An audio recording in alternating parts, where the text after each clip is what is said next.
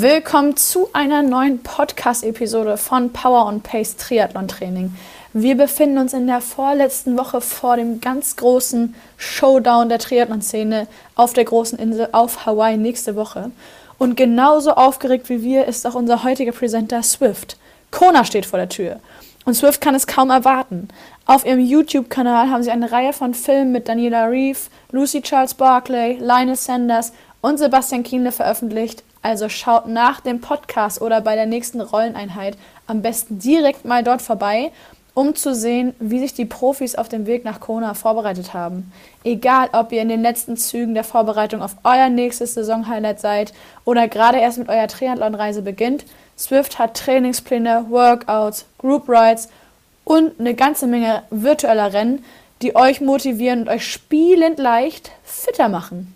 Besucht also jetzt swift.com um mehr zu erfahren und die Indoor Cycling App sieben Tage kostenlos zu testen.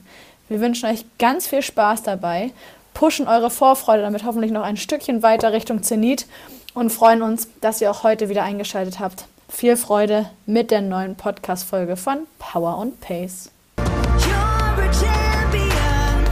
Moin und herzlich willkommen zu einer neuen Episode von Power and Pace Triathlon Training. Meine Stimme kennt ihr schon. Ich bin Anna Bruder, Redakteurin bei Triathlon. Und mir gegenüber sitzt heute Benjamin Franke. Moin, Benny. Moin, Anna. Genau, wieso wir heute zusammensitzen. Du stellst dich gleich einmal selbst vor, aber schon mal als kleiner Teaser. Es geht um das Thema Laufen, Marathon und das dazugehörige Tempo dazu. Stell dich doch gern einmal selbst vor, was du so machst und wieso du hier heute sitzt. Ja, danke erstmal für die Einladung. Ich habe mich sehr gefreut. Ähm, ja, ich glaube, ich äh, darf hier heute ein bisschen was erzählen über den Marathonlauf, weil ich in den letzten beiden Jahren bin ich Hamburger Marathonmeister geworden und bin auch seit 2018 in der Hamburger Laufszene als äh, Trainer unterwegs, erst bei Hamburg Running und jetzt im Laufteam Hasper Marathon.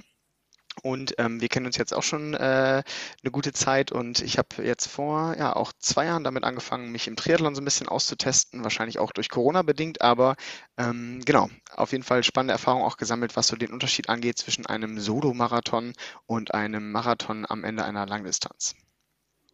Genau, da kannst du gleich gern von deinen eigenen Erfahrungen berichten. Ich kann mich noch dran erinnern, wir waren einmal zusammen laufen um die Alster. Es war angekündigt als ganz entspannter, lockerer Lauf, so vorm Frühstück. Und das, also ich bin da mitgekommen, aber es war schon echt hart an der Grenze. Also bei mir eher so oberer G, G2-Bereich.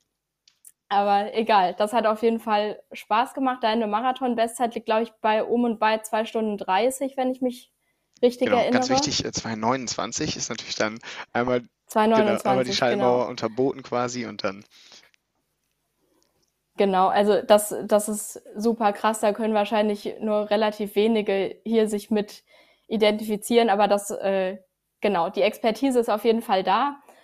Und du hast deine erste Langdistanz beim Ironman Hamburg gemacht und hast dir da wahrscheinlich besonders beim Laufen gute Chancen ausgerechnet, das da nochmal richtig abzuschießen, oder? Ja, das äh, stimmt. Also vielleicht ganz kurz zum Hintergrund. Ich habe äh, ziemlich genau vor zehn Jahren mit dem Laufen angefangen. Einfach durch den Fußball bedingt ähm, habe ich damals irgendwie einen Kumpel gehabt, der ist einen Marathon gelaufen und der hat davon so euphorisch erzählt, dass ich dachte, Alter, geil, das, das will ich auch mal irgendwie machen. Und dann bin ich, äh, ja, äh, wie man so schön sagt, drauf hängen geblieben. Und ähm, das gleiche ist mir jetzt vor zwei Jahren beim Triathlon passiert. Ähm, aber genau, ich bin also äh, vor zehn Jahren mit dem Laufen angefangen, habe äh, so als, ja, als Hobbysportler ähm, schon relativ gutes Laufen immer, glaube ich, so gekonnt und habe dann meinen ersten Marathon in Münster 2012 in einer 3,49 gefinisht, was damals echt schon für mich äh, eine gute Sache war und habe mich dann immer so ein bisschen gesteigert, so von Jahr zu Jahr und hat dann immer jedes Jahr einen Marathon gemacht und ähm, bin dann 2019 ähm, meine Bestzeit gelaufen mit einer 2,29 und da war ich äh, zwei Jahre lang im Laufverein in Hamburg. Meine Frau Julia hatte mhm dann damals so die Idee, ey, lass uns mal irgendwie Laufverein vielleicht suchen, weil uns das Laufen so Spaß macht. Und ich bin 2017 mit einer 2,59 noch im Marathon äh, in den Verein gegangen und dann auf einmal kamen so diese ja recht starken Leistungssprünge, einfach weil sich dann ausgezahlt hat, wenn man einen Trainer hat, wenn man äh, kontinuierlich und eben auch strategisch an das Training rangeht, dass es einfach sehr, sehr sinnvoll ist, ähm, das so strukturiert anzugehen und dann natürlich auch eine Trainingsgruppe, die einen immer wieder pusht, ähm, auch im Alltag und im Training äh, an seine Grenzen zu gehen. Und ähm, genau, dann kam 2019 2019 die 2,29. Ähm, das war eine ganz tolle Sache in Berlin, ähm, was ich tatsächlich auch nicht unbedingt für möglich gehalten hätte, dass ich es schaffe. Und aber seitdem ist so ein bisschen der, ja, ist, ist der Knoten geplatzt und ähm, ich habe zwar seitdem noch keine neue Bestzeit. Ähm, ich hoffe jetzt beim anstehenden Berlin-Marathon schaffe ich es, aber ähm, die Sache ist halt irgendwie, dass seitdem so das Grundniveau sich einfach erhöht hat. Und ähm, 2020 mhm. dann durch Corona hatte ich gehofft, ähm, ja auch so ein bisschen, wahrscheinlich auch so ein bisschen naiv, dachte ich, ja, ich kann Marathon, das ist ja das letzte bei einer Langdistanz. Ähm, Radfahren macht mir immer schon Spaß, aber mache ich jetzt auch noch nicht so lange. Auch erst so seit drei Jahren ungefähr. Und ähm, ja, Schwimmen war dann auch noch die größte, das größte Hindernis. Ich konnte weder kraulen, noch konnte ich ähm, eine Stunde am Stück schwimmen. Ähm, ja, und äh, das zahlte sich dann natürlich äh, äh, gerechterweise vielleicht auch im, äh, bei der ersten Langdistanz in Hamburg aus. Ich bin beim Laufen angekommen und ähm, es war, muss man dazu sagen, 2021 in Hamburg sehr kalt. Ich glaube, wir hatten 9 Grad und Dauerregen. Ich habe mich so ungefähr, ja, ich habe ja. mich ein bisschen unterschätzt und ähm, oder habe die Kälte unterschätzt, bin äh, nur mit meinem Einteiler aufs Rad und habe zwischenzeitlich gedacht, ich muss abbrechen, weil ich einfach meine Hände und Füße nicht mehr bewegen konnte und ähm, bin zum Laufen, dachte, okay, Laufen geht immer und ich bin los und ähm, es war nicht mal ein Kilometer äh, beim Marathon und ich musste anfangen zu gehen und das war ein Gehen, äh, Laufen im Wechsel und ähm, ja, es war ein sehr, sehr langer Tag und die ganzen Freunde und Familie, die nur deswegen gekommen sind, ähm, ja, das hat mir echt leid getan, muss ich sagen und ich bin dann so im und bei vier Stunden, was immer noch super ist, weiß ich, ähm, aber wenn man von einer zwei Stunden 30 kommt, hat man sich da ein bisschen was anderes vorgenommen und ja. Absolut, ja. Genau, so war das dann. Wie, wie bist du denn da vorher an die Sache rangegangen? Also hast du dir überlegt, okay, dann kommt halt noch der Marathon, das kann ich auch morgens um drei laufen, so ungefähr. Ich gehe das so an wie einen normalen Marathon auch, oder hast du dir da was anderes überlegt? Ähm, ich habe immer schon so versucht, wenn ich was mache, wie auch ähm, die erste Langdistanz, dass ich da viel wissenschaftliche Kenntnisse versuche einfließen zu lassen. Also ich habe viele Gespräche geführt mit Trainern, aber auch habe ich mir viel Literatur besorgt und wusste natürlich, dass ich mit einer 2 Stunden 29 zwar schon super bin äh, im Solomarathon, aber dass es eben bei einer Langdistanz nochmal ein ganz anderes Thema ist. Und ähm, ich habe äh, Leistungsdiagnostiken gemacht, habe auch die Werte mit anderen Athleten verglichen und habe mir dann natürlich einen Plan auch zurechtgelegt. Ähm, da kann ich dann auch nochmal äh, zu meiner nächsten Langdistanz später mal irgendwie kommen. Das war dann letztes Jahr, äh, dieses Jahr war ich in Hamburg. Ähm, was dann auch Plan und Realität wiederum ist, äh, wenn man zu gut sich fühlt. Aber in Hamburg ähm, 2020 war es dann so, dass ich mir alles eigentlich akkurat berechnet hatte. Ähm, wie viel Verpflegung muss ich zu mir nehmen? Was sagt die Leistungsdiagnostik? Wie viel ich eben auch verbrenne, damit ich eben mit dem Kohlenhydrathaushalt gut zurechtkomme und eigentlich energetisch kein Problem kriegen sollte. Und ähm, was nachher dann ja auch so die, die Muskulatur sagt, das kann man dann ja nur hoffen, dass sie dann eben entsprechend durchhält. Aber ähm, ich glaube, dass ich eigentlich von meiner Verpflegung her gut geplant hätte, ähm, hatte mich auf dem Rad auch eigentlich gut gefühlt. Bloß ich glaube einfach, dass mir die Kälte dann einfach so viel mehr Energie ja. gezogen hat, womit ich überhaupt nicht gerechnet hatte. Und dann war einfach irgendwann äh, ja, war der Punkt überschritten, wo ich das hätte noch retten können. Ich habe immer gegessen und gegessen und hat einfach dann nicht mehr geklappt, äh, mich wieder richtig auf den Damm zu bringen. Ja, also im Triathlon ist es ja so, es gibt ganz, ganz viele Unwägbarkeiten und viele Dinge, die passieren können. Deshalb sagen wir ja auch bei Power und Pace, nehmt euch vorher keine Zielzeit irgendwie vor, auf die ihr hintrainiert, sondern das kommt dann schon alles zusammen. Eben das, was an dem Tag auch möglich ist. Ich finde oder ich denke, dass ein Solo-Marathon, der ist ein bisschen berechenbarer. Auch da, das ist eine super lange Strecke und auch da kann viel passieren. Aber man fährt halt vorher kein Rad und man schwimmt nicht vorher und kann das alles so ein bisschen besser timen. Was würdest du jetzt sagen, welches Tempo geht man an bei einem Marathon? Wovon ist das abhängig? Bei einem Solomarathon meinst du jetzt, ne? Genau, wir sind jetzt beim Solomarathon. Ja, also ähm, ich würde dir erstmal vollkommen zustimmen. Also du hast im Triathlon einfach viel mehr Unwägbarkeiten. Du weißt ähm, weder, wie du das Schwimmen verkraftest, gerade eben je länger der Wettkampf ist, dann eben auch wie die Wassertemperatur ist bei einer Frau ist ja zum Beispiel auch mal so, dass sie vielleicht ein bisschen kälteempfindlicher ist, je nach äh, äh, Status gerade, wie es einfach auch mit der, mit der eigenen Körpertemperatur beschaffen ist. Und auch ich selber habe immer schon gemerkt, es gibt Tage, da fühlt man sich kälter, mal wärmer, sag ich mal. Und beim Radfahren genau das gleiche mit Wind und Co. Und das ist tatsächlich eine sehr dankbare Sache beim, beim, beim, ein, beim reinen Laufen. Also du weißt eigentlich, wenn du rausgehst, okay, es wird heute windig, ähm, es wird heute irgendwie ähm, äh, vielleicht ein bisschen kälter als sonst, dann passt man sich dementsprechend auch mit der, mit der Kleidung an oder auch mit der Verpflegung und ähm, du weißt natürlich auch, alle anderen haben das gleiche Schicksal wie du und beim Laufen ist es halt so, ja. du startest und alle haben mehr oder weniger das gleiche oder ein ähnliches Ziel, wenn du in einer Gruppe läufst. Beim Triathlon gibt es gute Schwimmer, gute Radfahrer und gute Läufer. Da ist es immer schwierig, irgendwie so Gruppen auch zu finden. Ähm, aber wenn man jetzt sich rein auch von der Pace quasi anschaut, was einen reinen Solomarathon angeht, hat man natürlich die Möglichkeit ähm, über verschiedene Leistungstests, sage ich mal, ob du einen 5-Kilometer-Test machst, einen 10 Kilometer oder bis zu einem Halbmarathon, kannst du verschiedene Testwettkämpfe ähm, einbauen und daran kannst du dich schon ziemlich gut orientieren, was du auch realistischerweise im, im Wettkampf in einem Marathon angehen kannst. Wie würde das dann zum Beispiel aussehen? Also jetzt beim Marathon gehört meistens ein Halbmarathon oder so, was ist sowieso sinnvoll in der Vorbereitung mal einzubauen. Man rechnet den wahrscheinlich nicht einfach mal zwei und hat dann seine realistische Marathonzeit. Nee, genau. Also man sollte sich schon auch ein bisschen äh, oder einen ordentlichen Puffer quasi einbauen. Ähm, wir können ja mal ein Beispiel nehmen, wenn wir sagen, wir haben eine Athletin, ähm, die einen Vier-Stunden-Marathon laufen möchte, dann wäre es ähm, definitiv ratsam, wenn man in der Vorbereitung ähm, zum Beispiel vier Wochen, sechs Wochen, acht Wochen vorher einmal einen Halbmarathon läuft und schaut, wie gut kommt man da ähm, zurecht. Ähm, und wenn man da zum Beispiel eine Zeit von, ich sage jetzt mal plus minus 1,50, also eine Stunde 50 läuft, läuft, ähm, ich sage jetzt mal plus minus zwei, drei Minuten, dann ist man da eigentlich auf der mhm. sicheren Seite, dass man ähm, zumindest von dem reinen Wert der, des Halbmarathons mit einer vier Stunden äh, äh ich sage jetzt mal auch, sich darauf vorbereiten darf. Der Marathon ist natürlich nochmal doppelt so lang und gerade eben auch die Verpflegung und die äh, Energetik nachher spielt eine wichtige Rolle. Aber ähm, an sich ist das erstmal so ein Indikator, wo man sagen kann, okay, ähm, wenn wir bei vier Stunden sind, dann sagt man, okay, ungefähr minus acht bis zwölf Minuten im Halbmarathon ähm, auf die halb, halbe Zeit gerechnet, ist das schon ein sinnvoller Indikator.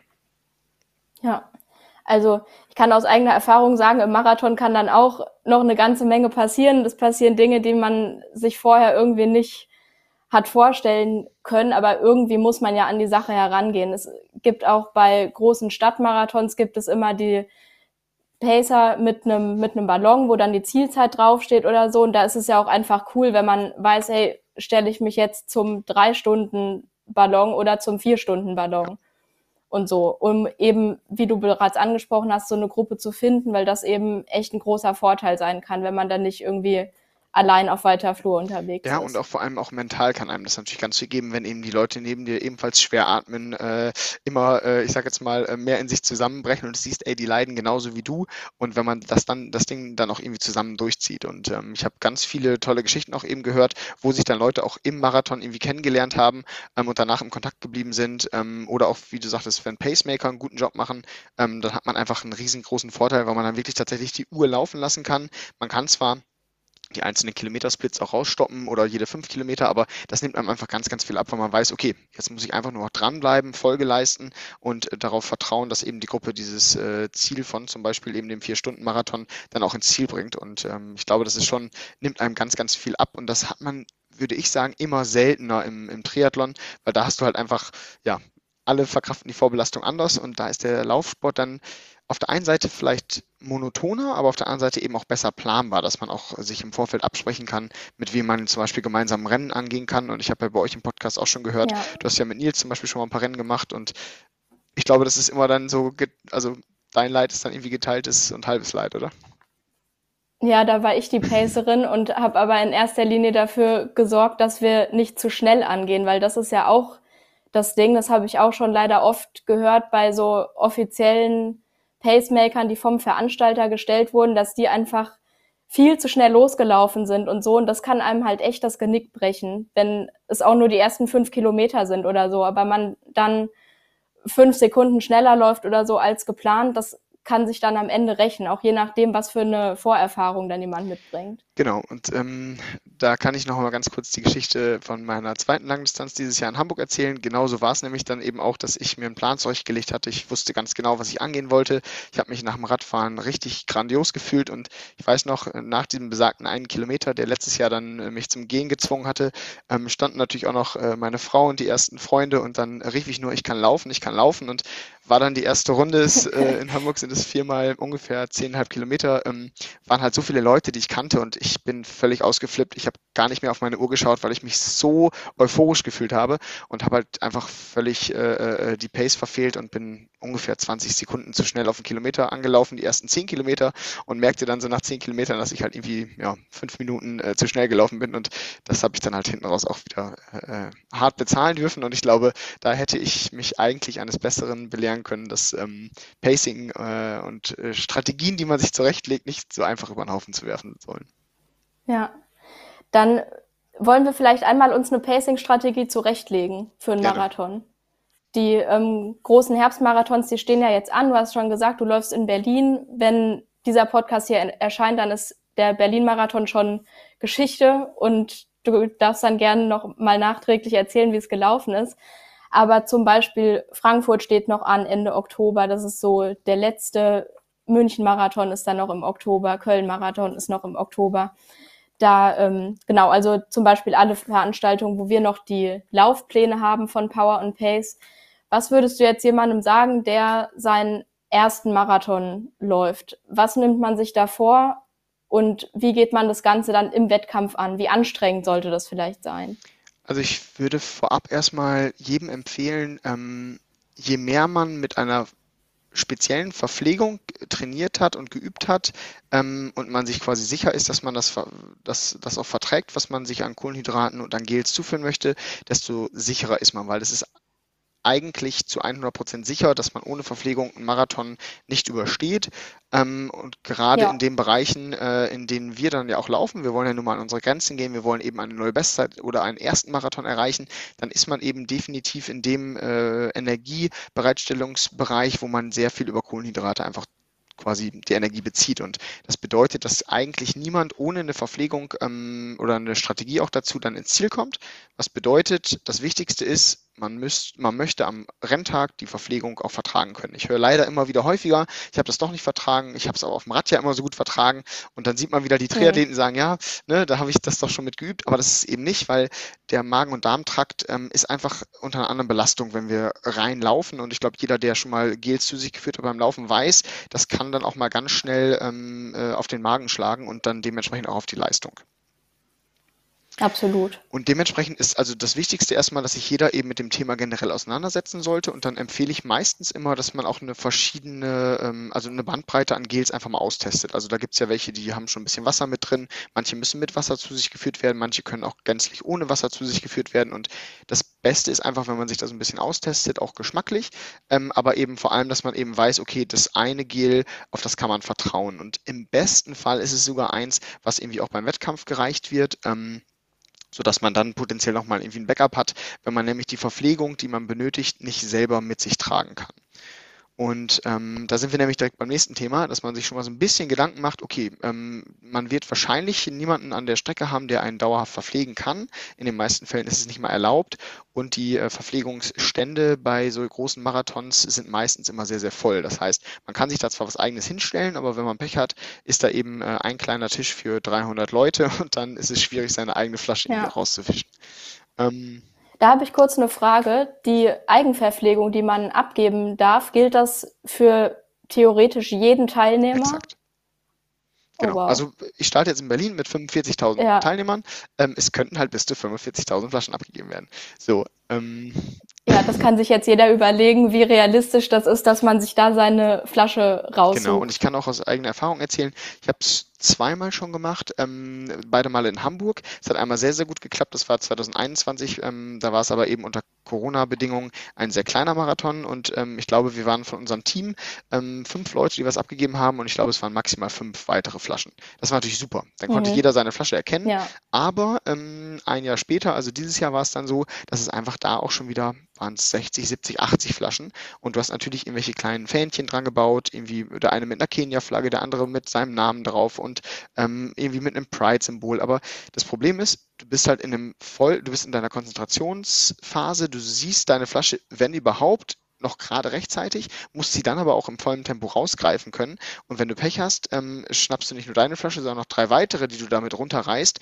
Ähm, und das kann halt auch dem vor dir passieren und schon ist deine Flasche auch weg.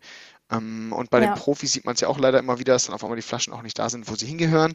Ähm, ist halt immer so eine, wie soll ich sagen, ein riskantes Ding. Und ähm, was wir jetzt zum Beispiel auch im Team für den Berlin-Marathon machen, ist, wir überlegen uns halt, wie können wir die Gels beispielsweise schon mitnehmen. Und da kann ich jetzt mal ein bisschen konkreter werden. Ähm, wir können nachher mal drauf kommen, wie man die Anzahl berechnet oder wie man das ungefähr ähm, ich sag mal, abschätzen kann, aber wenn wir davon ausgehen, dass wir mhm. ähm, fünf Gels ähm, für den Marathon brauchen, dann kann man sich mal überlegen, okay, mhm. ähm, gerade als Mann hat man äh, meistens die Schwierigkeit, dass man eine Hose hat, die vielleicht einen Reißverschluss hat, vielleicht aber auch nicht. Und schon hat man eigentlich nichts, wo man das irgendwie am Körper befestigen kann. Und mit fünf Gels in der Hand loslaufen, ist ja zum Beispiel auch schon mal schwierig. Und selbst wenn es einen Reißverschluss gibt, passen da auf gar keinen Fall fünf Gels genau. rein. Genau, ich habe zum Beispiel, ähm, äh, meine eigentliche Wettkampfhose hat genau Platz für ein Gel und das ist da schon richtig reingestopft. So, und das ist schon mal echt ja. blöd so. Und ähm, Deswegen sind Frühjahrs- und Herbstmarathons meistens ganz dankbar. Ähm, das ist so ein, so ein, so ein Tipp. Ähm, äh, Armlinge sehen nicht nur äh, irgendwie interessant aus oder helfen bei Kälte oder auch bei Hitze, wenn, wenn sie dann immer schön wieder kalt werden durch Wasser, sondern sie können halt auch oben, kann man sich schön die Gels reinstecken. Das heißt, ähm, jetzt mhm. am kommenden Wochenende hoffen wir, dass wir so 7, 8 Grad haben. Das ist perfekt für Armlinge, Singlet und äh, Shorts. Und dann habe ich halt schon kein Problem mehr, weil dann kann ich mir auf jeder Seite vier Gels ähm, in die Armlinge oder jeweils zwei Gels reinstecken, habe also vier und nehme ein Gel in die Hand, was ich zum Starten in der Hand halte. Ja. Und bei Frauen zum Beispiel ähm, gibt es einfach immer wieder gute Möglichkeiten, äh, über ein BH was zu machen. Also da gibt es irgendwie meistens sogar noch kleine Taschen dran oder man überlegt sich was eigenes. Aber das ist so ein bisschen immer noch mal so die Frage, okay, wie kriegt man das denn alles mit? Aber so wäre man auf der sicheren Seite an der Stelle schon mal. Ja, ich habe das auch so gemacht, dass ich, glaube ich, zwei Gels im Sport-BH hatte, dann noch irgendwie zwei in der Hose. Da hatte ich so eine, so eine Vorrichtung, dass da eben so eine kleine Innentasche extra für Gels vorhanden war. Das war gut. Und eins habe ich mir, glaube ich, tatsächlich noch anreichen lassen, weil das bei einem großen Stadtmarathon, das ist ein bisschen anders als beim Triathlon, wo es wirklich verboten ist. Aber bei einem Marathon, es interessiert dann wirklich niemanden, ob jemand, der vier Stunden läuft, sich ein Gel von außen geben ja, lässt oder nicht. Genau. Und ich glaube, es ist auch da genau. immer noch genau. so, dass es nicht wie beim Triathlon Schiedsrichter gibt, sondern ich meine, es müsste jemanden geben, der einen quasi anklagt danach und dann deswegen disqualifiziert ja. wird. Und wie du sagtest, so wenn es nur um die eigene Leistung geht, hat man da eigentlich immer, es befindet man sich dann in so einer netten Grauzone, würde ich auch mal sagen. Genau. Aber also das sehe ich genauso, dass ich am liebsten da autonom unterwegs wäre und bei den Verpflegungsstationen nur auf Wasser zurückgreifen muss oder so. Oder eben natürlich bestenfalls die Verpflegung des Veranstalters gut vertrage und sowieso im Training benutze. Das ist natürlich optimal. Genau, und ähm, jetzt kommen wir so ein bisschen vielleicht auch zu dem Thema, wie viele Gels sind denn da irgendwie notwendig und wie kriege ich es ähm, am besten hin, äh, das quasi auch auf der Strecke zu mir zu führen. Und da gibt es vielleicht einen Irrglauben. Ähm, die meisten denken halt, okay, wenn ich, äh, ich habe ja meinen, meine vollen Kohlenhydratspeicher, wenn ich abends vorher die Pasta-Party mache und auch in den Tagen zuvor genug Kohlenhydrate gegessen habe, dass ich dann irgendwann ab Kilometer 25, 30, 35 vielleicht leere Kohlenhydratspeicher habe. Und das ist zwar der Fall, dass es irgendwann erst im Laufe des Marathons eintritt, aber das Problem ist, dass auch je länger man unterwegs ist, eben der, ähm, der Magen-Darm-Trakt einfach nicht mehr aufnahmefähig ist für Nahrung. Und deswegen empfehle ich mhm. immer, so früh es geht, mit der Verpflegung anzufangen. Das bedeutet, ich laufe mit einem Gel in der Hand los und wenn ich mir zum Beispiel überlegt habe, ich möchte fünf Gels zu mir nehmen, dann sage ich, okay, alle sieben Kilometer, das heißt bis Kilometer sieben soll das erste Gel ähm, äh, schon intus sein, dann bis Kilometer 14, 21, 28, 35. Und so habe ich nämlich quasi, wenn ich ab Kilometer 25 einfach Magen-Darm-Probleme bekomme, wo ich merke, okay, ich bin einfach gerade so überfordert mit der, mit der Nahrungszufuhr, dann habe ich wenigstens schon mal drei Gels an der Stelle zu mir genommen. Ja. So, und das ist immer etwas, wo viele halt sagen, ach stimmt, ja, das äh, habe ich noch nicht so drüber nachgedacht, weil je früher wir das zu, äh, zu uns führen, desto eher ist es erstens verstoffwechselt, desto besser können wir darauf zugreifen und ähm, dann haben wir eben schon so viel es geht quasi reingebracht und äh, müssen nicht am Ende quasi anfangen, äh, dann auf diesen nüchternen und äh, komplett leeren Magen da irgendwie noch was drauf zu schmeißen und meistens ist dann einfach auch äh, der Sack schon zu und wenn du Glück hast, kriegst du nur ein Gel rein und dann kommt trotzdem nachher die, der Mann mit dem Hammer und dann ist es so. Genau, Mann mit dem Hammer, das wollen wir auf jeden Fall vermeiden. Und das, also dafür ist es ja auch gedacht, je früher ich damit anfange, eben was zuzuführen, desto besser kann ich ja auch die Leistung dann einfach aufrechterhalten. Genau. Und wie du schon gesagt hast, wenn man es dann merkt bei Kilometer 25, 30, 35, was auch immer, oh, ich bräuchte mal langsam was, wenn man da anfängt, dann was nachzuführen, ja, da vielleicht hat man Glück und es bringt noch irgendwie was, aber wahrscheinlich eher nicht. Genau, und es gibt mittlerweile auch ähm, immer mehr Studien, ähm, die darauf hinweisen, dass ähm, das direkte Zuführen von Kohlenhydraten halt leistungsfördernd wirkt. Ähm, wir können ja gleich auch nochmal ganz kurz auf das Thema Koffein eingehen, weil es ja immer mehr Gels auch mit Koffein gibt. Ähm, aber das reine Aufnehmen von einem Kohlenhydratgel ähm, bringt schon was über die Schleimhäute im Mund. Und dadurch bekommen wir ja. quasi relativ schnell einfach einen, einen Push in unserer Leistung, weil der Körper denkt, okay, jetzt kommen gleich Kohlenhydrate. Und wenn sie dann wirklich ankommen, gibt es quasi nochmal den zweiten Push. Und das heißt, auch wenn man nachher ähm, sich nicht mehr dazu in der Lage fühlt, irgendwas aufzunehmen, ist es immer noch ratsam, ähm, zum Beispiel ein Getränk mit Kohlenhydraten im Mund wenigstens einmal durchzuspülen und danach ruhig auszuspucken, wenn man es einfach nicht mehr aufnehmen kann weil man wenigstens dadurch ähm, eine gewisse Leistungssteigerung ähm, erzeugen kann. Ja, auch äh, das gleiche Thema mit Cola oder so, die wird ja meistens erst ab Kilometer 30 oder noch später gereicht, aus gutem Grund, weil wenn man die wirklich trinkt, gibt's eben einen ganz, ganz kurzen Peak und dann geht's aber genauso rapide wieder runter. Aber das hilft auch manchmal echt Wunder, wenn man einfach so einen Schluck Cola in den Mund nimmt und es vielleicht gar nicht unbedingt runterschluckt. Ja, genau.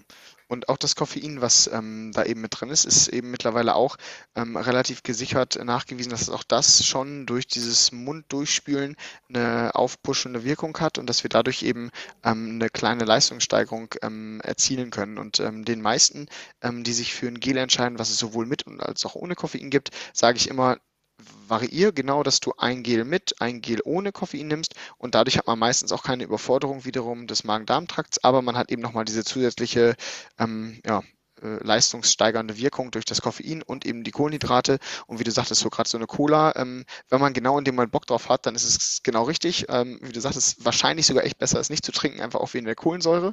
Ähm, aber ja. Ähm, genau deswegen bieten sie das eben meistens am Ende des Marathons an oder Red Bull oder was auch immer es dann da gibt. Genau. Koffein natürlich unbedingt ausgiebig vorher im Training testen. Das kann sonst echt im wahrsten Sinne des Wortes in die Hose gehen.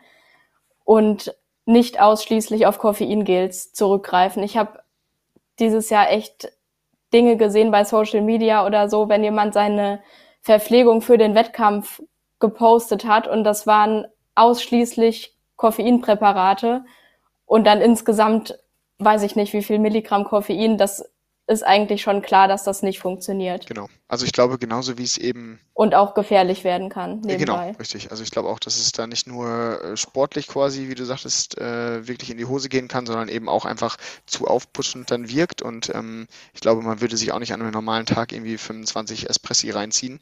Ähm, ich, ich, ich glaube, da wüsste man auch, was man getan hat.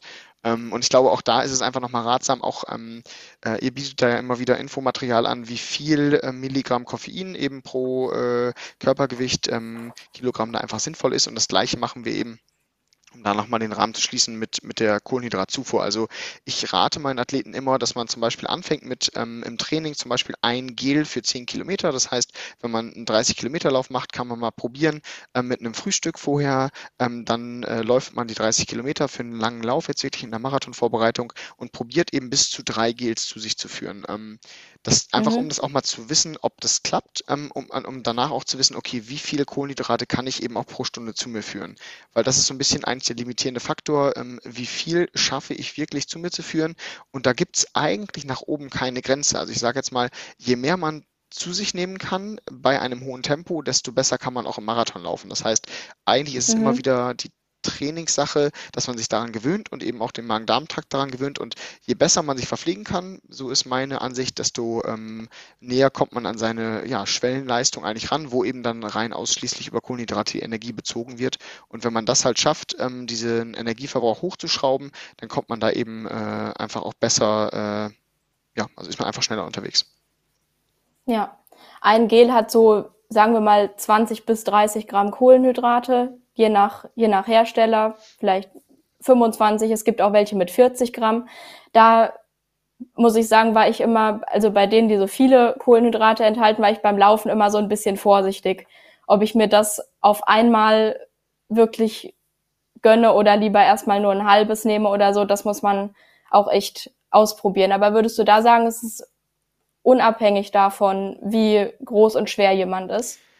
Also ich würde auf jeden Fall das ähm, einfach nochmal ausprobieren und ich würde erstmal generell sagen, jemand, der ähm, also ich würde, ja, ich glaube, das kann man im Training selber ausprobieren. Also wenn jemand zum Beispiel sich für ein Gel entschieden hat, wie du sagtest, was zum Beispiel 30 Gramm Kohlenhydrate hat, dann würde ich erstmal als ersten Tipp geben, das Gel eben nicht auf einmal zu sich führen, sondern quasi immer, mhm. ja, wenn es so ein 30 Gramm Gel ist, vielleicht kriegt man da dreimal was raus. Das heißt, man kann dann zwischen Kilometer zwei und vier, zwischen Kilometer vier und sechs und Kilometer sechs und acht, wenn man es eben auch schafft, dieses Gel dauerhaft in der Hand zu halten. Ich variiere das zum Beispiel immer, ich gebe es mhm. immer von der linken in die rechte Hand ähm, und ich rede mir immer ein, dass das noch eine bessere Laufhaltung irgendwie erzeugt, ähm, wenn man was in der Hand hält. Ähm, und dementsprechend ja. ähm, sollte man auch eben nicht, wie du sagtest, gerade so ein großes Gel mit 40 Gramm Kohlenhydraten direkt äh, quasi wegschlürfen.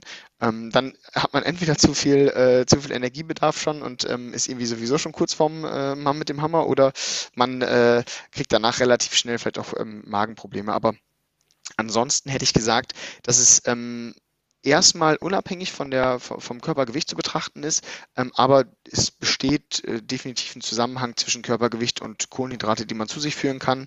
Ähm, das heißt, jemand, der ähm, schwerer ist, kann wahrscheinlich mehr Kohlenhydrate zu sich führen, ohne Magen-Darm-Probleme zu bekommen, als jemand, der, der leichter ist. Aber auch da würde ich einfach sagen, man muss probieren, was man zu sich nehmen kann. Das ist ja auch eine coole Erkenntnis, wie ich finde, dass das auch Trainingssache ist und dass man da grundsätzlich erstmal nicht limitiert ist. Genau, und ich kann das ja auch ähm, von mir persönlich zum Beispiel nochmal erzählen. Ich ähm, schaffe es relativ viel Kohlenhydrate auch zu mir zu führen und ähm, die, äh, die das so ein bisschen auch mit Zahlen irgendwie ähm, sich ein bisschen besser auskennen, wissen, dass zum Beispiel 100 Gramm äh, Kohlenhydrate pro Stunde beim Radfahren schon echt ähm, eine gute, also ich sag mal, wenn man das schon schafft, ist das schon echt das ist schon eher genau, viel. Genau, ich schaffe ja. das mittlerweile beim Laufen auch. Also ich ähm, laufe halt ähm, den Marathon und nehme halt mittlerweile ähm, sieben Gels zu mir, weil ich aber auch ähm, relativ nah meine ähm, aerobe, anaerobe Schwelle laufe. Das heißt, da weiß ich halt auch aus einer Leistungsdiagnostik, ich verbrauche eigentlich nur Kohlenhydrate und ähm, anhand von einer Körpermessung weiß ich eben auch, wie viel ungefähr meine Glykogenspeicher ähm, an Kohlenhydraten aufweisen. Und dann weiß ich, okay, ich muss das zu mir führen, sonst schaffe ich das gar nicht, ähm, bis zum Ende damit durchzukommen. Und ähm, das weiß ich und mit dieser Erkenntnis versuche ich halt eben im Training auch ähm, das gut zu verpflegen und mich daran zu gewöhnen. Und ähm, ja, also gerade wenn man das mal potenziell auf, ein, äh, auf das Körpergewicht runterrechnen würde, ist das eben sehr viel. Aber wenn man es eben äh, gut vertragen kann, ist das für jeden Einzelnen dann eigentlich optimal. Also deswegen rate ich da immer auch ähm, nicht zu viel eben auch gerade die langen qualitativen Läufe ohne Verpflegung zu machen, weil es auf der einen Seite die Leistung eigentlich verringert und auf der anderen Seite eben ähm, man sich eine Chance verpasst, äh, mit der Verpflegung weiterzuüben. Genau. Und dann braucht man auch nicht erwarten, dass es dann im Wettkampf auf einmal funktioniert. Genau. genau. Also als Tipp zum Mitnehmen für euch alle, die zuhören, fangt jetzt nicht an, okay, Benny kann 100 Gramm Kohlenhydrate pro Stunde aufnehmen beim Laufen, also mache ich das jetzt auch mal, sondern tastet euch da gern ran und probiert das aus, was dann für euch am Ende gut funktioniert. Ähm, du hast schon gesagt, du läufst den Marathon relativ nah an deiner Schwelle. Würdest du das jetzt jedem empfehlen? Vielleicht, dass wir noch so ein bisschen mal auf das Marathontempo, das Ideale eingehen können. Ähm, also erstmal vorab definitiv nicht. Also ich glaube, ich habe einfach ein äh, einfach mittlerweile ein metabolisches Profil, was sich eben dem Marathon sehr angepasst hat, ähm, wie die meisten ja vielleicht schon mal bei so einer Laktatkurve gesehen haben, wenn man sie bei einer Leistungsdiagnostik erhoben hat, ähm, steigt das Laktat erst sehr langsam an und dann gibt es quasi einen Punkt, wo es relativ steil ansteigt. Und ähm, bei mir ist es einfach äh, so, genau wie bei anderen Marathonläufern, dass man versucht, diese Kurve sehr lange, sehr flach zu halten, um sie dann sehr steil ansteigen zu lassen. Und das ist zum Beispiel ähm, dann bei mir einfach der Fall, dass diese, diese Schwelle dann eben so knapp an meinem Marathon-Renntempo liegt, weil ich eben ja sehr viel auf Marathon trainiere. Also wenn ich zwei Marathons im Jahr laufe, dann verpasse ich vielleicht die Chance, um auf den unteren Distanzen auf fünf oder zehn viel schneller zu werden. Dafür versuche ich dann eben immer mehr, ich sage jetzt mal, mich zu ökonomisieren und ähm, im Bereich des Marathon-Renntempos ähm, weniger Energie zu verbrauchen oder eben weniger ähm, Sauerstoff äh, zu benötigen. Und ähm, das ist halt generell, sollte man das nicht so übertragen, weil es gibt ja auch immer je nach Leistungsdiagnostik gibt es unterschiedliche Modelle, wie man die Schwelle zum Beispiel berechnet. Ähm, und die meisten äh, Leistungsdiagnostiken sagen, dieses Schwellentempo ist eigentlich ein Tempo, was so ungefähr bei 10 Kilometer Renntempo liegt. Vielleicht Ja, das hätte ich jetzt auch gesagt. Genau, das ist auf jeden ja. Fall erstmal auch die Orientierung. Und ähm, ich würde ganz klar auch eben empfehlen, da diese ähm, Prognose, die ich vorhin nochmal gesagt hatte, mit den vier Stunden und wenn man dann eben Halbmarathon läuft in ungefähr 1,50 plus minus zwei Minuten, dann ist das zum Beispiel schon mal äh, eine Benchmark, die man sich nehmen kann. Und das ist viel, viel mehr wert, als wenn ich quasi sage, okay, ich mache eine Leistungsdiagnostik, wo ich, ich sage jetzt mal, auf jeder Stufe drei Minuten laufe und nachher spuckt das Programm wie magisch ähm, meine Marathon-Race-Pace aus. Ist es immer so ein bisschen ähm, zu bewerten, also unterschiedlich zu bewerten. Also viel mehr eignen sich da eben auch unterschiedliche Trainingsinhalte. Ich hatte gerade vom Halbmarathon gesprochen, aber es gibt auch eben sehr marathonspezifische ähm, Trainingsprogramme, wo man zum Beispiel, ähm, ich sage jetzt mal drei bis vier mal 5000 äh, Meter Intervalle läuft oder wo man Mhm. auch vielleicht mal zehn mal 2000 Meter Intervalle läuft. Das ist einfach, einfach viel, viel besser zu bewerten, ähm, wenn wir wissen, okay, das Tempo ist ein Tacken schneller als mein angezieltes Marathon-Renntempo, dann weiß ich, das sollte ich an einem guten Tag im Marathon zum Beispiel auch hinbekommen. Mhm. Und so als Orientierung, wenn wir jetzt so auf die Trainingsbereiche gucken, würde ich persönlich für mich das so gestalten, dass ich einen Marathon im Grundlagenbereich laufe, also vielleicht sogar Grundlagenbereich 1 oder so und da im schnelleren Teil dieses Tempos. Kann man das so sagen? Ja, also ich würde dich vielleicht da und also einfach unterstützen, dass man sagen kann, okay, vielleicht sogar Grundlagenbereich 2 schon. Ähm, einfach nur, Ja. aber je nachdem, welche Vorerfahrung man mitbringt. Wenn man sagt, okay, das ist der erste Genau, Marathon, ja. dann ist natürlich auch das große Ziel, dass man ähm, glücklich im Ziel ankommt. Und glücklich heißt dann Ja. eben, dass man hinten raus eben nicht zu viel ähm, Probleme bekommt, ob es energetisch ist, muskulär oder auch von der Kondition her. Und dann ist Genau. natürlich zu empfehlen, das im Grundlagenbereich 1 zu machen, auch ein bisschen schneller. Wenn man das aber zum Beispiel durch zwei, drei Halbmarathons vorher schon mal so ein bisschen trainiert hat, eben auch in einem Ge- Grundlagenbereich 2 oder auch ein bisschen schneller zu laufen, dann weiß man eben auch den Körper einzuschätzen. Das heißt, man weiß, dass es sich auch bei einem Marathon in den ersten 10 Kilometern durchaus anstrengend anfühlen darf. Ähm, aber man weiß eben auch aufgrund der Trainingsinhalte, die man gemacht hat in den letzten zwei, drei, vier Monaten, dass man es ohne Probleme schafft, dieses Programm in einer intensiven Trainingswoche schon abzu, abzulaufen und dementsprechend kann man sich auch im Marathon darauf verlassen. Also deswegen immer wieder auch da sich seine Trainingseinheiten vom Marathon auch mal ganz genau anschauen. Bin ich äh, öfters mal, sage ich mal, 10, 15 Kilometer in so einem Art Marathon-Renntempo gelaufen, dann braucht man sich auch im Marathon keine Sorgen machen, dass man das Tempo aufrechterhalten kann. Und wenn man dann auch noch irgendwie ähm, ein, zwei Halbmarathons gelaufen ist, dann weiß man einfach, okay, das ist ein Grundlagentempo, was sich irgendwo zwischen 1 und 2 abspielt, aber dann weiß man eben auch sicher, dass man darauf vertrauen kann, dass man das schafft am Ende. weil man ja beim Marathon ausgeruht ist, getapert hat, eine Woche oder zwei Wochen, wie auch immer, gefüllte Kohlenhydratspeicher hat, die Verpflegung passt und, Und so die weiter. drei Monate des Marathontrainings ja eben auch. Ähm, und Genau, gerade solche ja. Halbmarathons sind meistens immer integriert, ähm, ohne dass man so viel tapert wie auf einem Marathon. Man sagt beim Marathon ja immer ungefähr die letzten zwei Wochen wird die Intensität reduziert und die Umfänge werden reduziert. Und bei einem Halbmarathon würde ich sagen maximal eine Woche vorher und bei einem 10-Kilometer-Lauf ähm, vielleicht nur drei, vier Tage vorher. Und dementsprechend weiß Ja. man, okay, das schafft man auch nach intensiven Trainingsbelastungen und auch diese Halbmarathons und äh, Testwettkämpfe haben ja dann wieder einen positiven Einfluss auf die Entwicklung der, der, der Fähigkeiten. Ja. Vielleicht können wir noch so ein bisschen über das Thema Zielzeit sprechen und Zielzeitensetzung. Pro und Contra. Was würdest du sagen? Muss jeder mit einer Zielzeit an den Start gehen oder ist es vielleicht sogar besser, das nicht zu machen? Ähm, ich kann da vielleicht mit einer kurzen Geschichte einsteigen. Ähm, als ich 2012 in Münster gelaufen bin, hat mir eine Freundin, die noch nie einen Marathon gelaufen war, hab, der hatte ich erzählt, ja, ich äh, habe mich jetzt mit einem äh, äh, Plan von drei Stunden 45 auf den Marathon vorbereitet.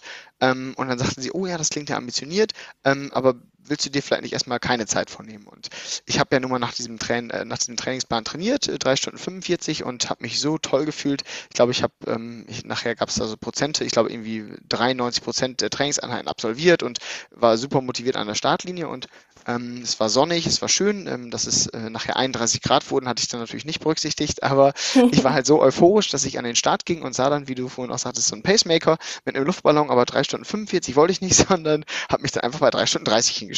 So und Ja, klar.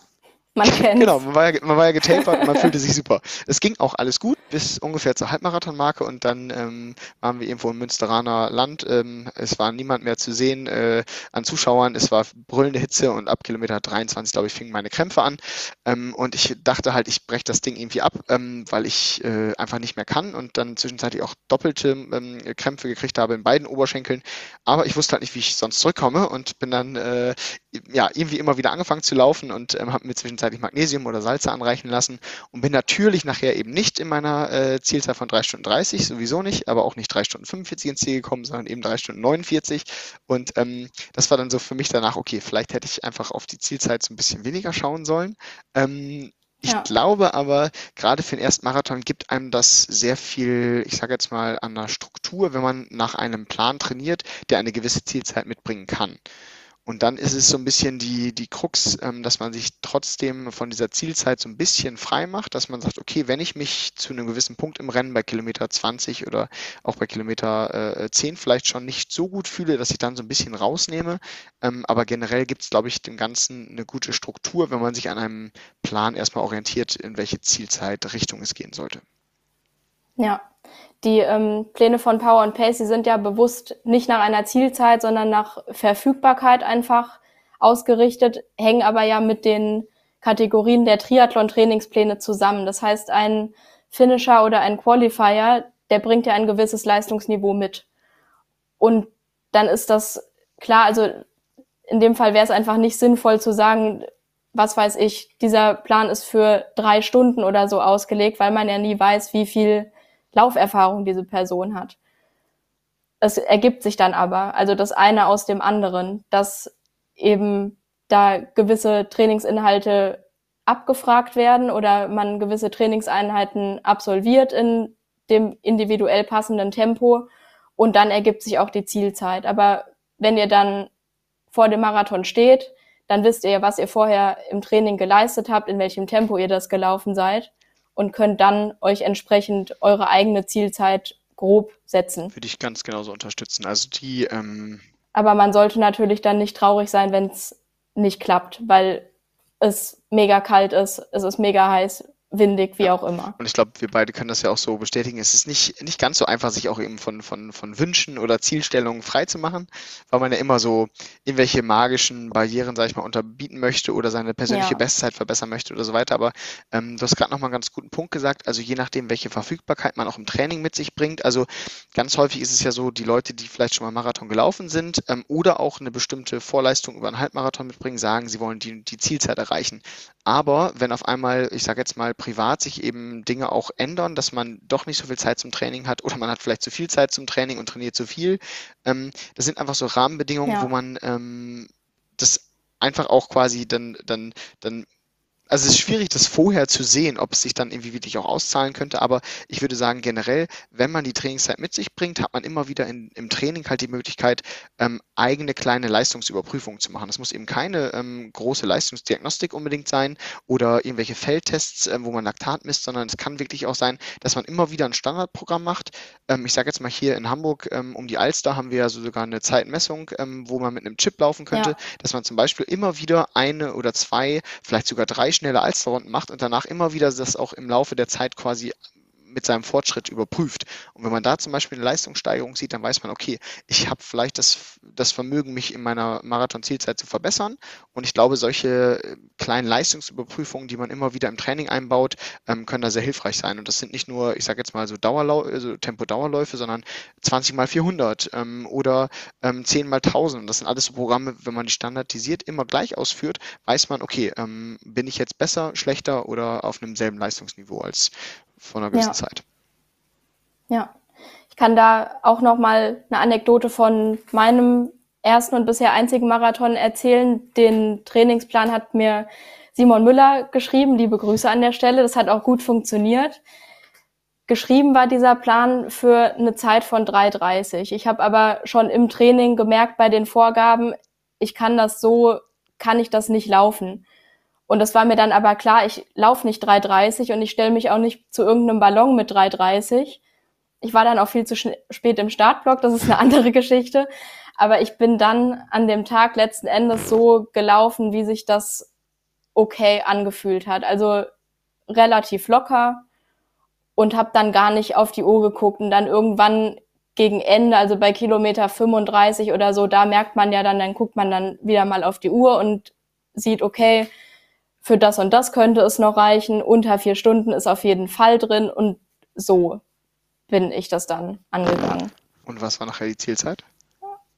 3,47. Aber du hast es, glaube ich, dann ja auch geschafft, dich während des Laufs so ein bisschen dann von der also du hast ja quasi, und das würde, könnten wir vielleicht nochmal ganz gut den Hörern und Hörerinnen mitgeben, dass man sich quasi so Ziele setzt. Also du hast, du hast quasi dein, dein Ziel 1, du hast dein Ziel 2, du hast dein Ziel 3 und so weiter. Ja. Und ähm, ich glaube, das hast du ja genau gemacht. Du hast ja wahrscheinlich gesagt, okay, theoretisch wäre 3,30 wäre so das erste Ziel, das wäre so das Overall. Wenn du das schaffst, wäre das Beste. Aber du wirst dich ja wahrscheinlich. Ja, da hätte ein Wunder passieren müssen, aber ja, theoretisch, theoretisch das. Und dann war so das aller Minimalziel, das war natürlich ankommen, ja, aber die drei sollte schon gerne vorne stehen.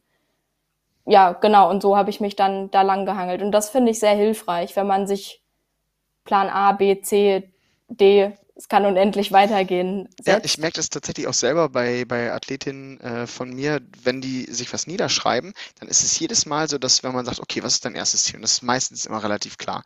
Und dann kommt das zweite Ziel und dann fragt man schon so, wärst du denn damit auch zufrieden? Und dann ist immer dieser erste zögernde Moment so, ja, ja, wahrscheinlich, okay. Und dann spricht man da ganz kurz drüber und auf einmal ist es, nachdem man sich ganz kurz Gedanken darüber gemacht hat, ja, das ist dann doch in Ordnung. Und wie du auch gerade sagtest, so, ne, ich wollte ja. wenigstens unter vier Stunden finishen. Und im Endeffekt bist du wahrscheinlich super stolz drauf, weil du halt wusstest, was für ein Kampf Absolut, das irgendwie ja. war. Aber hätte man dich im Vorfeld gefragt, so, nee, ich trainiere doch für 3,30 so, ich will ja nicht unter vier finishen, so. Ähm, aber das hilft einem ganz, ganz viel auch im Marathon nachher selbst, wenn man dann eben merkt, okay, man muss jetzt einfach auch mal Vernunft walten lassen und sucht sich dann was Neues. Und da gibt es ganz, ganz viele mögliche Sachen. Also es muss nicht unbedingt nur die Zeit sein oder wie du gerade sagtest, Hauptsache ankommen. Das ist natürlich immer so eine Sache, dass man das unbedingt auch machen sollte, wenn man keine Verletzung hat oder nichts riskiert, dass man wirklich niemals aufgibt. Aber es kann natürlich auch manchmal sein, dass man sagt, okay, ich möchte ähm, wirklich an das Limit gehen, was ich kann. Und wenn es nun mal so ist, dass ich es nicht schaffe, eine gewisse Zeit zu erreichen, dann möchte ich eben zum Beispiel besonders gut aussehen auf den Bildern, vielleicht, dass man sich vornimmt, bei den Fotografen vielleicht ja. nochmal die Daumen nach oben zu strecken, ja. obwohl man wirklich sich richtig bescheiden fühlt. Und nachher freut man sich dann, wenn man die Bilder sieht und ist dann auch stolz auf sich selber, dass man quasi auch in dieser misslichen Lage dann doch irgendwie noch einen Notfallplan hatte. Das, ja, das kann ich auch so sagen. Von mir gibt es nämlich so ungefähr kein schönes, schönes offizielles Bild. Das ist dann leider dann so. haben wir ja schon mal ja. was für deinen nächsten Marathon als Ziel. Auf jeden Fall. Nee, äh, das, das finde ich eine finde ich eine coole Sache, dass du das nochmal gesagt hast. Die Ziele können vielfältig sein, müssen nicht unbedingt an eine Zeit geknüpft ja. sein. Oder vielleicht und ich könnte mich natürlich um, über die zwei Minuten ärgern, die dann zu 3,45 oder so gefehlt haben, aber meine Güte. Ja. Also das bleibt am Ende des Tages wirklich nicht hängen, sondern man will sich ja an einen coolen Tag erinnern und will nicht die letzten fünf Kilometer komplett im Delirium sein und sich irgendwie ins Ziel schaffen oder so. Und meistens gibt es immer noch Leute, denen es dann etwas bescheidener noch geht als einem selbst. Egal, ob man ähm, wirklich auch dann am Ende nur noch auf dem Zahnfleisch läuft oder nicht. Und es gibt meistens immer noch irgendwelche Leute, denen es wirklich nochmal schlechter geht. Und dann kann man zum Beispiel auch sich sagen, hey, ich will wenigstens noch mal einen motivieren, hier wieder anzulaufen. Und das ist auch eine ganz tolle Sache, so, ja. wenn du an jemandem vorbeiläufst und sagst, ey, komm, es sind nur noch zwei Kilometer und du bist selber schon dreimal gegangen bis zu dem Zeitpunkt, ne? Und dann, aber ja. siehst du auf einmal, wenn du dich umdrehst, der ist wieder wegen dir angefangen zu laufen. Auf einmal merkst du selber, du kriegst diesen Push dadurch. Und ich glaube, dass Absolut, man da eben, ja. wenn man sich nicht nur auf sich selber und auf seine Leistung, die man vielleicht an einem Tag da mal verfehlt, einfach äh, konzentriert, dann schafft man es nachher eben äh, mit einem großen Lächeln ins Ziel zu kommen. Und das kann eben vorher ganz anders ausgesehen haben, die Idee des Laufs und nachher dann ganz anders gekommen sein. Ja. Hast du noch irgendwas, was du zum Thema Pacing und Verpflegung gerne loswerden wollen würdest? Nee, ich glaube, wir haben so das meiste ähm, quasi ab abgefrühstückt. Ähm, also nochmal so als, als Zusammenfassung unbedingt austesten, welche Gels einem da gut kommen. Also nur weil, ähm, ich sage jetzt mal, äh, viele der, der Promis äh, laufen mit bestimmten Gels, muss man damit nicht auch zurechtkommen. Auch die werden vielleicht manchmal was anderes in der Flasche drin haben, als man, äh, als draußen draufsteht. Oder ähm, einfach ne, jeder, ja. wie er auch möchte. Also ich zum Beispiel bin gar kein Fan von irgendwelchen Schokolade- oder Karamell-Gels. Ähm, äh, ähm, bin dann eher so so neutral wie möglich. Es gibt aber den anderen, der zum Beispiel sehr süß mag. Ähm, und da muss einfach jeder so seine, seine Lösung für finden. Und ähm, wenn man das im Training eben regelmäßig übt, und das kann man eben ähm, vor allem beim Laufen machen, aber natürlich auch beim Fahrradfahren kann man damit anfangen, ähm, ist das eine gute Sache. Und beim Pacing einfach immer wieder so kleine Leistungsüberprüfungen mit einbauen, dass man nicht nur weiß, was realistisch ist, sondern eben auch, dass man sich im Nachhinein dadurch Selbstvertrauen holen kann. Und dann weiß man auch, okay, durch diese Leistungsüberprüfung ähm, kann ich mir äh, ganz klar vornehmen, ein gewisses Ziel, was realistisch ist. Und dann weiß ich eben auch, dass man das eigentlich sehr sicher schaffen kann. Genau. Über das Thema Flüssigkeitsversorgung haben wir jetzt gar nicht gesprochen. Das gehört natürlich auch dazu. Das wäre aber vermutlich eine extra Podcast-Aufnahme. Mhm. Trinken beim Laufen muss auf jeden Fall geübt sein. Ich kann das überhaupt nicht. Ich schütte eigentlich immer nur einen Becher Wasser in Richtung Gesicht und schnappe so danach und hoffe, dass irgendwie was ankommt und verschluck mich dann am Ende. Das ja ist echt Übungssache und muss auf jeden Fall geübt werden. Gerade wenn vielleicht ein warmer Tag dann doch ist. Da könnten wir vielleicht noch mal eine Sache mitgeben. Soweit ich es überblicke, gibt es wirklich nur beim Triathlon die ähm, Littering Zones. Also ich glaube, beim Laufen ist es nicht so strikt wie beim Triathlon, wo du ja meistens tatsächlich disqualifiziert wirst, wenn du irgendwo deinen Müll entsorgst. Ähm, gerade wo du nämlich sagst, was ist mit äh, Wasser- und Verpflegungsstationen. Also das vielleicht nochmal so als ähm, eine Sache, was das Trinken angeht. Natürlich kann man auch zu viel trinken. Ähm, da gibt es ja immer wieder auch ähm, Berichte darüber, dass die Leute dann quasi ähm, zu ja. viel reines Wasser getrunken haben und dadurch ihre Mineralien ausgespült haben. Aber wenn wir jetzt mal von einem normal warmen Tag ausgehen, wo man wirklich auch auf die Flüssigkeit zu verachten muss, dann ist es, wie du sagtest, eigentlich eine Schwierigkeit, genug zu trinken und man denkt immer, ja, ich habe mir was über den Kopf gekippt, ich habe schon irgendwie genug getrunken, aber meistens passiert es dann eben doch nicht, weil man wirklich nur so ein paar Tropfen abkriegt. Und dann würde ich einfach auch empfehlen, genau wie mit den Gels, nicht alles auf einmal, sondern einfach so quasi den Becher so ein bisschen äh, äh, zurechtbiegen. Wenn man Glück hat, sind es nicht so billige Plastikbecher, die sofort kaputt gehen, sondern man hat echt die Möglichkeit, so ein bisschen was davon zu trinken, zwei, drei und schmeißt es dann erst weg. Und meistens sind an der Straße Leute, denen man es eben quasi hinwerfen kann, dass sie es wegräumen oder es sind äh, Mülleimer, ja. Bushaltestellen mit Mülleimern oder sonst was, dass man das eben auch nutzen kann, damit eben ähm, man da auch nicht äh, ja einfach denkt, okay, jetzt ist hier Wasser, jetzt muss ich schnell wegkippen und dann genau verschlucke ich mich und dann ist es auch irgendwie blöd, sondern auch sich da genug Zeit lassen. Meistens sind die Becher kilometerweit verteilt vor und nach Verpflegungsstationen. Richtig, richtig. Genau. Ja, ähm, wir können euch natürlich hier im Podcast keine vorgefertigte Pacing-Strategie vorlegen, weil die einfach sehr individuell für jeden ist. Aber ich glaube, wir haben dann einen ganz guten Abriss geleistet. Schaut auf eure Leistungen im Training, macht Testwettkämpfe und dann je nach Vorerfahrung, wenn es euer erster Marathon ist, erstmal ganz viel Spaß, genießt es so gut es geht und so lange es geht und ja, geht das einfach locker an, bis ihr dann irgendwann wie Benny unter 2,30 laufen könnt. Genau, bei dir ist es wahrscheinlich keine lockere Veranstaltung. Nee, ähm, äh, Richard Ringer, der jetzt gerade ähm, Europameister im Marathon geworden ist, hat es so schön nach seinem ersten Marathon gesagt, ähm, jeder, der ihm gesagt hat, die erste Hälfte des Marathons ist richtig entspannt und ähm, da kommt man erstmal locker rein, hat ihm Quatsch erzählt, es ist von Anfang an echt ein harter Kampf ähm, sowohl körperlich als auch mental. Also ähm, das kann man auf jeden Fall allen mitgeben. Äh, nehmt euch ein paar Gedanken mit, über die ihr euch so gerade in der ersten Hälfte des Rennens Gedanken macht. Konzentriert euch und stellt euch nicht auf eines Spaziergang wird. Aber dafür machen wir das ja auch nicht, sondern wir wollen ja an unsere Grenzen quasi rankommen und dementsprechend äh, seid fokussiert. Genießt es aber vor allem und ähm, wie Anna sagte, das ist so etwas, was man mitnehmen sollte, unbedingt Spaß dabei haben. Und ähm, ich stelle mir bei jedem Marathon vor, das ist das letzte Mal, dass ich an dieser Stelle jetzt vorbeilaufe, weil das ist das Schöne bei so großen City-Marathons. Ja. Du läufst an jeder Stelle meistens nur einmal vorbei ähm, und dementsprechend weißt du, okay, das war jetzt Kilometer eins und da wirst du heute nicht und vielleicht auch nie wieder in deinem Leben vorbeikommen, zumindest nicht in dieser Konstellation und äh, dementsprechend sollte man es genauso aufsaugen mit allen Sinnen, die man schaffen kann. Genau, bisschen Sightseeing muss dann auch noch drin sein. Aber ich glaube, das geht bei einem Marathon auf jeden Fall besser als bei einem 10-Kilometer-Lauf, den man ja wirklich auf Anschlag ja, ja, läuft. Genau. Cool. Danke dir, Benny, für deine Zeit. Ich hoffe, dass alle, die hier zugehört haben, was für sich mitnehmen konnten. Viel Spaß beim Marathonlaufen, beim Halbmarathonlaufen natürlich auch. Auch da kann, glaube ich, jeder was mitnehmen. Wenn ihr noch Fragen, Anregungen oder Wünsche habt, dann könnt ihr uns gerne eine Mail schreiben. Die Mailadresse ist in den Show Notes verlinkt. Und ja, dann bleibt mir nur zu sagen, vielen Dank fürs Zuhören. Danke dir, Benny. Und bis bald. Ja, vielen Dank und in diesem Sinne, angenehmes Laufen. Gute Beine. Tschüss. Ciao. Sweat in your eye, pain in your bones, hunger in your gut, got that fire in your soul, burn in your chest, find it hard to breathe, stumble in the